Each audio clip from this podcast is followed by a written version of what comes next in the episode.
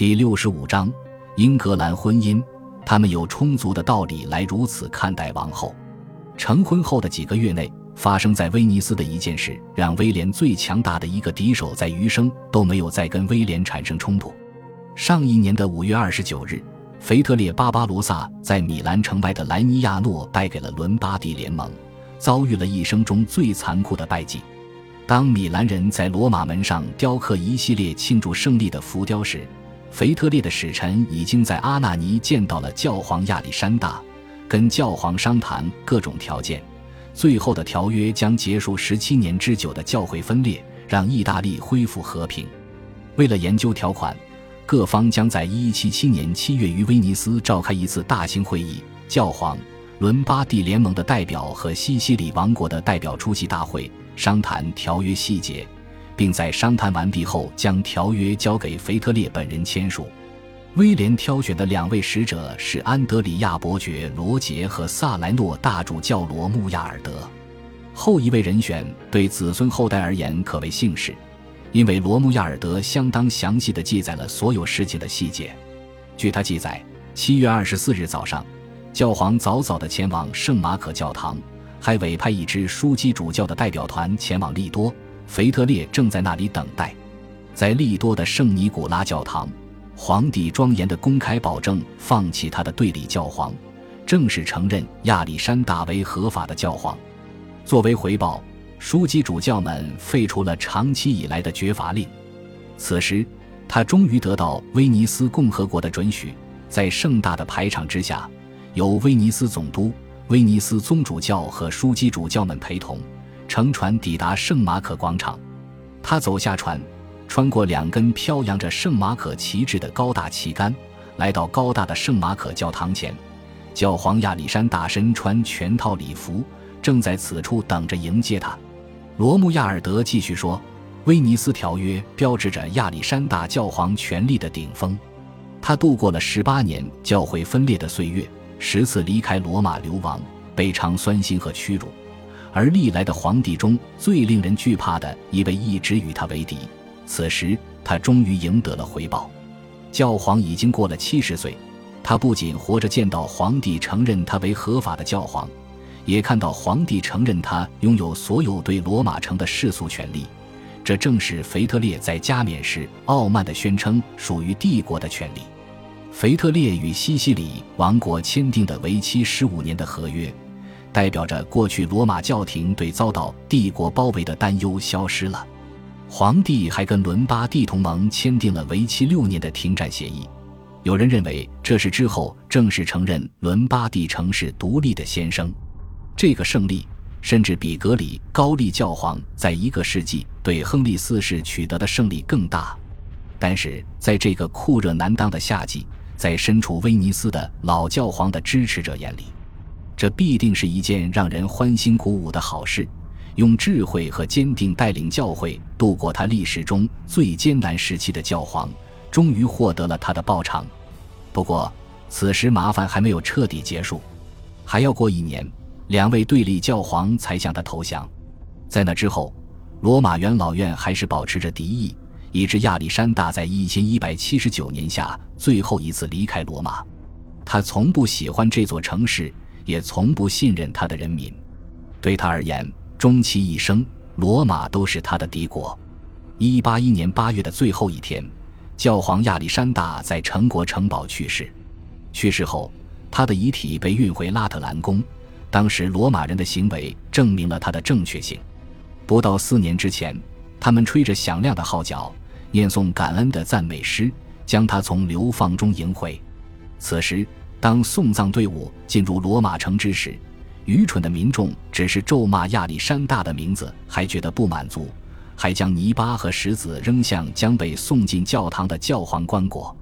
关于亚历山大的继承者卢修斯三世，最让人震惊的是他的高龄。根据少数几份证据，我们可以认为他诞生于上个世纪。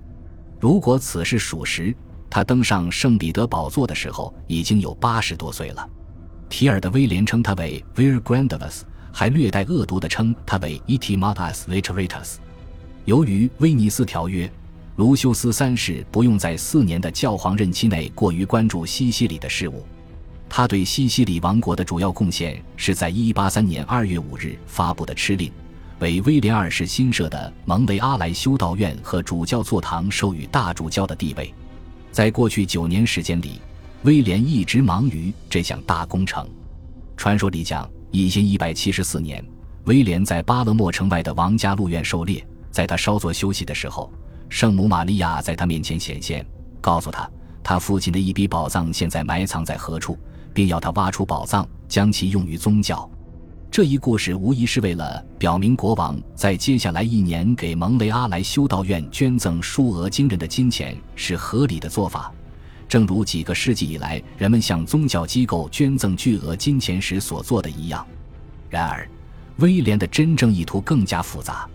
首先，他笃信宗教，此举无疑是为了提高神明的荣光；其次，他还崇拜自己的祖父，祖父罗杰二世奠基了切法卢教堂和隐修者圣约翰教堂，还修建了王宫礼拜堂。这些事肯定加强了威廉二世的信念。如果他将来建造的教堂能让人们记住他的话，那就更好了。但是，迫使他加快进度的思虑更多的是政治上的，而不是私人的。从他掌握权力的那一刻起。他就意识到米尔的沃尔特的影响力在日益增加，阿耶罗的马修也在不断的提醒他这一点。作为巴勒莫大主教，沃尔特已经笼络了所有最重要的男爵和教士，组成了一个反动的封建主的团体。如果任其发展，他必定对王国造成危害。甚至在宗教事务中，他也在追求一个危险的目标。摄政时期的混乱状况不仅让西西里教会宣称自己独立于教皇，还让他试图独立于国王，而沃尔特还在尽力推动这一趋势。他在西西里的权力已经仅次于威廉自己了。威廉知道，必须趁着还有机会将其遏制，但是他能做什么呢？他只能在尽可能靠近巴勒莫的地方设立一个新的大主教区，这样一来。新的大主教的地位就跟沃尔特相等，还能在国王与教皇之间产生直接联系。但是同时还有一个问题：大主教是由教会组织推选出来的，而沃尔特掌控着教会组织。因此，威廉和他的副首相决定进一步完善他们的计划。这个新的机构必须是一座本笃会修道院，严格按照克吕尼院规管理，其院长自动获得大主教的等级。可以由任何他选择的教士来祝圣，前提是得到国王的批准。毫无疑问，此计划肯定会让米尔的沃尔特异常愤怒，遭到他的坚决反对。威廉和马修似乎将他们新设大主教区的计划一直掩藏到一千一百七十五年，但是在那之后，他们每前进一步都很艰难。如果没有以下两项因素，他们肯定会失败。第一。新修道院的院址上非常幸运的还有圣基里亚卡教堂，这座教堂在阿拉伯人统治时期是希腊的巴勒莫都主教区所在地。这样一来，蒙雷阿莱的那些支持者就可以宣称自己建立大主教区只是在延续一个受到尊敬的传统。第二，教皇亚历山大提供了足够的支持。一一百七十四年以来，他颁布了一系列敕令。强调了计划中这座机构的例外特征。面对这样的炮火，沃尔特无力抵抗，他只能眼看许多自己管理的教堂和教区被转移到蒙雷阿莱大主教区。一千一百七十六年春，他不情愿地承认蒙雷阿莱修道院院长不受自己的司法管辖，愤怒而无可奈何地看着一百名来自拉卡瓦大修道院的教士抵达巴勒莫，进入新的修道院居住。所以，沃尔特在一千一百七十九年开始在巴勒莫修建一所全新的主教座堂，或许只能将其看作他的反攻。但是，无论他多么富有，无论他从他人手中获取钱财的手段有多么不道德，他都无法同蒙雷阿莱相抗衡。威廉又宣布，奥特维尔王朝的人将埋在这座新修的王家教会机构中，而不是葬在切法卢或巴勒莫。大主教的希望又受到了一次沉重的打击。巴勒莫主教座堂建成后，他和巴勒莫城的声望提升了，根本不是我们今天看见的滑稽样子。